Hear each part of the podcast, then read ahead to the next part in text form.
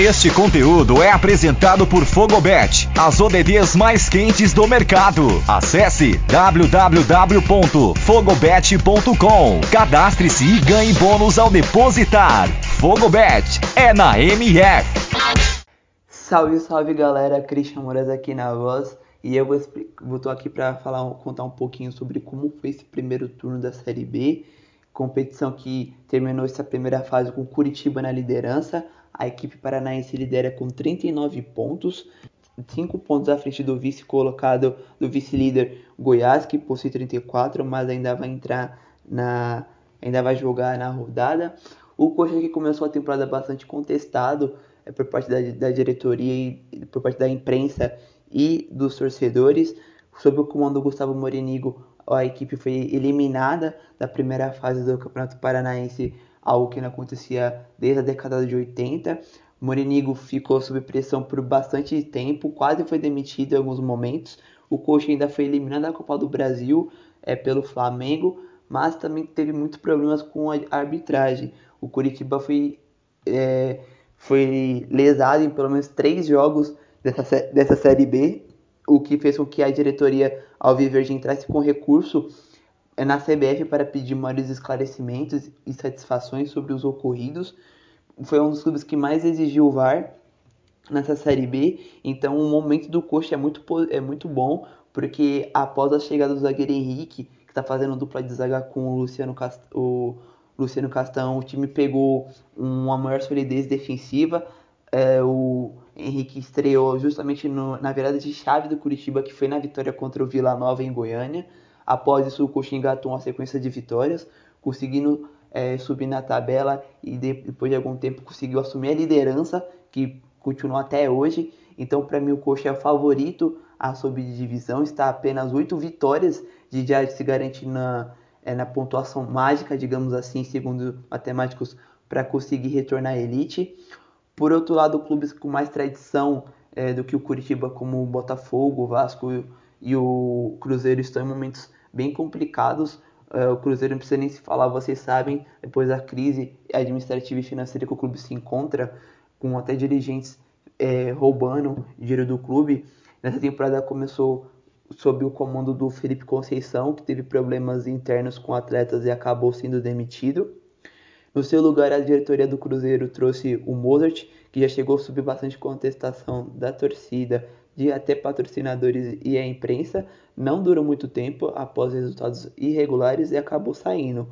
Junto a isso, a diretoria Celeste decidiu apostar em um, um velho conhecido, no Vanderlei Luxemburgo, o Pofechou, que até o momento já está em cinco jogos, conquistou três vitórias e dois empates, está invicto no comando do Cabuloso. O Cruzeiro se encontra na 14 posição, já se distanciando da zona de rebaixamento.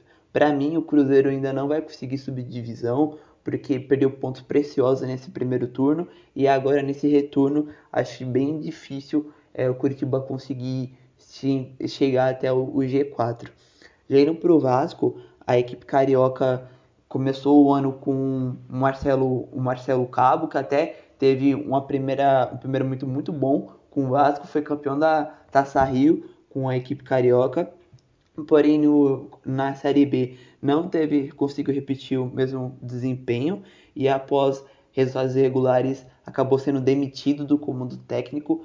Assim, a diretoria do Vascão trouxe o Lisca doido, que havia pedido demissão do América Mineiro. O Lisca começou até bem, é, aplicando a goleada por 4 a 1 contra o Guarani, mas depois teve eliminação para o São Paulo na Copa do Brasil, onde a equipe, onde o gigante da colina perdeu os dois jogos e após a eliminação a equipe o Vasco é, caiu se tornou irregular novamente e também não, não, não aparece como um dos possíveis candidatos a voltar à Série A. No momento o Vasco está em 11 e acredito que seja bem difícil conseguir brigar lá em cima. Bem difícil nem tanto, mas pelo que está jogando, não coloco como um dos possíveis é, clubes a, a brigar pelo a conseguir o acesso. Já o Botafogo está a apenas 4 pontos do G4 na oitava posição. A equipe que hoje conta com o Anderson Moreira como seu treinador começou a temporada com o Marcelo Chamusca, que já chegou sob muita contestação também da, da torcida e da imprensa. O, o Fogão foi até eliminado da Copa do Brasil pelo ABC de Natal, onde rolou até protestos, né? o, clube, o clube se encontra sem dinheiro, mas até que o Whindersson Moreira vem fazendo um trabalho relativamente bom. Então, basicamente, essa foi minha visão sobre como está sendo, como foi esse primeiro turno da Série B e como está sendo e como pode terminar a competição, né? É, posso citar aqui equipes que vão brigar pela, pelo acesso às que já compõem o G4. Além do Curitiba, eu vejo o Goiás, o Havaí e o CRB como fortes candidatos. Junto a eles tem o Sampaio Correa, o, o próprio Guarani e o Náutico.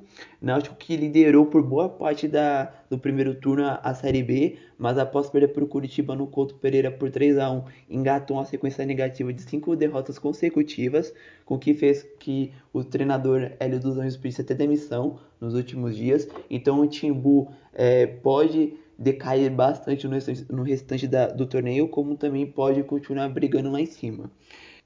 É, no momento, o Brasil de Pelotas, o Confiança, o Vitória e o Londrina estão na, no G4 da zona de rebaixamento e para mim devem ser os clubes que devem cair para a Série C por não desempenhar um bom futebol, não ter um elenco que garanta uma a briga ou até que consigam fugir dessa, dessa situação.